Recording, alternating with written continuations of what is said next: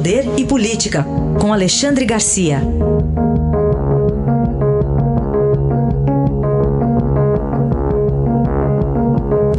Alexandre, bom dia. Bom dia, Raíssa. Bom dia, Carolina. Bom dia. Bom, tivemos na quarta aquela operação no caso Queiroz, continua repercutindo. O Ministério Público agora vendo sinais de lavagem de dinheiro no, com, com, o senador Flávio Bolsonaro, ele se defendendo e indo ao Supremo, né, Alexandre? Pois é, ele e é o ministro Gilmar Mendes que é o relator, né? Pediu mais informações. Ele está sendo acusado de usar a venda de apartamento com dinheiro vivo para lavar dinheiro. E o presidente, por sua vez, disse que não responde pelos outros. Né? Eu acho que está na hora de ele deixar mais claro ainda isso, porque, por exemplo, Carlos, o outro filho, disse que a comunicação do governo está uma porcaria. O Palácio do Planalto disse que não ia responder sobre isso. O Eduardo, lá em Jerusalém, na abertura do escritório, eh, fez declarações a respeito de um grupo que é, é partido político por lá. Né? Uh, não tinha nada que se meter, mas uh, tem que deixar bem claro que os filhos não falam por ele. Mas, enfim, agora está tentando bloquear no, no Supremo. O Supremo é chamado para tudo aqui nesse país, é uma coisa incrível. Né?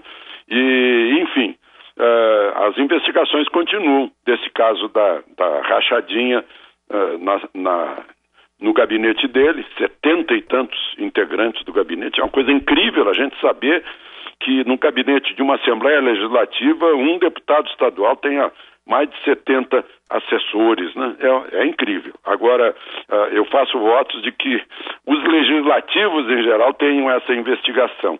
Agora, também é complicado, estava conversando com um, um, deputado a respeito disso, deputado dizendo assim, o que, que eu vou fazer? Os integrantes do meu gabinete também são meus cabos eleitoral, eleitorais, eles também trabalham na eleição, né? ou seja, aqueles que não são de carreira, que são de nomeação eh, eh, de cargos de gratificação e tal.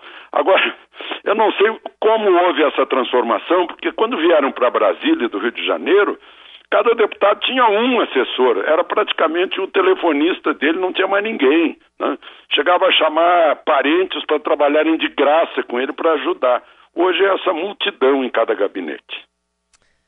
Queria que você comentasse também, Alexandre, essa decisão do ministro Gilmar Mendes, que concedeu a prisão domiciliar com tornozeleira eletrônica a uma mulher de 34 anos, presa no Paraná, com 14 gramas de droga, né, de crack e, coca... e, crack e maconha.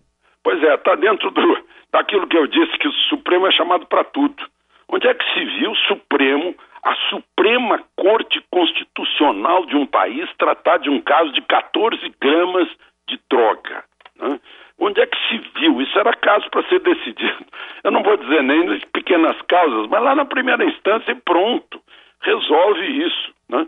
Ah, ela foi liberada pelo ministro Gilmar Mendes com base naquela decisão do ano passado que disse que a mulher tem que Uh, mulher presa pode ir para casa para cuidar de criança pequena. Liberou a Adriana Anselmo, lembram? Uh, mulher do, do, do Sérgio Cabral, que estava solta, liberou para cuidar dos filhos. Filhos que sempre foram cuidados por babá. Né? Agora que o, o, Sérgio Cabral diz que eh, pode devolver 380 milhões, eu fico pergun me perguntando se a dona Adriana Anselmo não está cuidando é desses 380 milhões. Mas voltando à mulher do Paraná, que foi presa, uma mulher de, se não me engano, 34 ou 36 anos, ela tem duas filhas, uma de dois anos, outra de 16. Então, segundo Gilmar Mendes, volta para casa, né? É, para cuidar das filhas com tornozeleira. Mas aí vem duas outras preocupações. Né? Quer dizer que então a, mulheres que têm filhos pequenos em casa podem traficar sem medo de ir para a cadeia.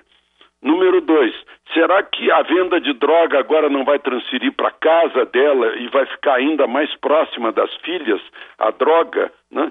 Então está na hora de se resolver o diabo desse, desse nosso código de processo penal e nossas leis penais, porque a impunidade vai continuar e a gente está enrolado é, na, na, no crime e castigo e não consegue resolver isso. Alexandre, outro tema que também tem a ver com a semana, aquela operação da polícia lá na Paraíba, a noite passada aí foi preso, voltou ao Brasil, foi preso o ex-governador Ricardo Coutinho. Preso ele já estava sendo considerado foragido, ele estava na Europa quando foi decretada a prisão preventiva dele.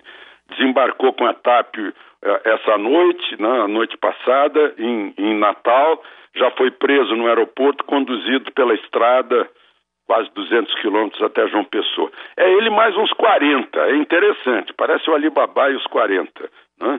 Uh, e agora foi divulgado um telefonema dele, enquanto quando ele cobra da Cruz Vermelha 380 mil de propina no, por um contrato em hospitais públicos uh, de, do, da Paraíba quando ele era governador. Né? A maior parte dessa turma aí, inclusive ex-presidente do partido, né, do Partido Socialista Brasileiro, que emitiu uma nota dizendo acreditar na inocência dos seus, dos seus filiados. Mas um, um grande esquema usando verba de saúde. Né? É o que eu digo, esse pessoal que usa verba de saúde, uh, uh, merenda escolar, aproveitando-se do mandato que o povo deu para gerenciar o, o, dinheiro de nossos impostos, não tem que pegar a pena normal de criminoso comum, a pena tem que ser triplicada ou duplicada. Né? Eu não vou desejar a, a outra pena lá da Indonésia ou da China, mas que a gente tenha um agravante, considere como agravante essa história de sujeito se aproveitar do mandato público eleitoral para enriquecer.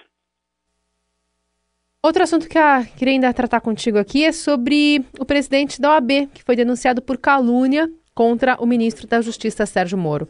Pois é, isso levanta outro caso, né? Bom, foi, foi denunciado pelo Ministério Público Federal, o, o procurador Wellington Oliveira disse que ele caluniou o ministro Sérgio Moro ao imputar-lhe conduta criminosa, né, porque chamou numa entrevista de que Sérgio Moro banca o chefe de quadrilha. O procurador eh, lembra que ele também disse que quem apoia Bolsonaro tem desvio de caráter, quer dizer, ofendeu 58 milhões de, de brasileiros, né? ah, diz o procurador que esse, ele demonstra um desrespeito ao sistema democrático. Né? Ah, bom, aí falando em sistema democrático, eu pergunto aos senhores advogados que estão me ouvindo: vocês votaram nele? Não votaram. Esse é o problema. Né? Para eleger presidente de seccional, da OAB, estadual, todo mundo vota. Agora, para eleger o, o, nacional, ninguém vota. Né? É, é, eleição indireta. Né? Então está na hora de falar em democracia dentro da OAB, na escolha do presidente nacional, porque aí assim ele representa mesmo os advogados brasileiros. Né? Só para os advogados pensarem a respeito disso, do sistema de escolha do presidente nacional da OAB. Aí está Alexandre Garcia, que volta na segunda-feira ao Jornal Eldorado. Aproveito para desejar um Feliz Natal. Semana que vem, Carol aqui, na outra comigo. Então, até, até a próxima, Alexandre. Muito obrigado. Feliz Natal também. Aproveitem o fim de semana.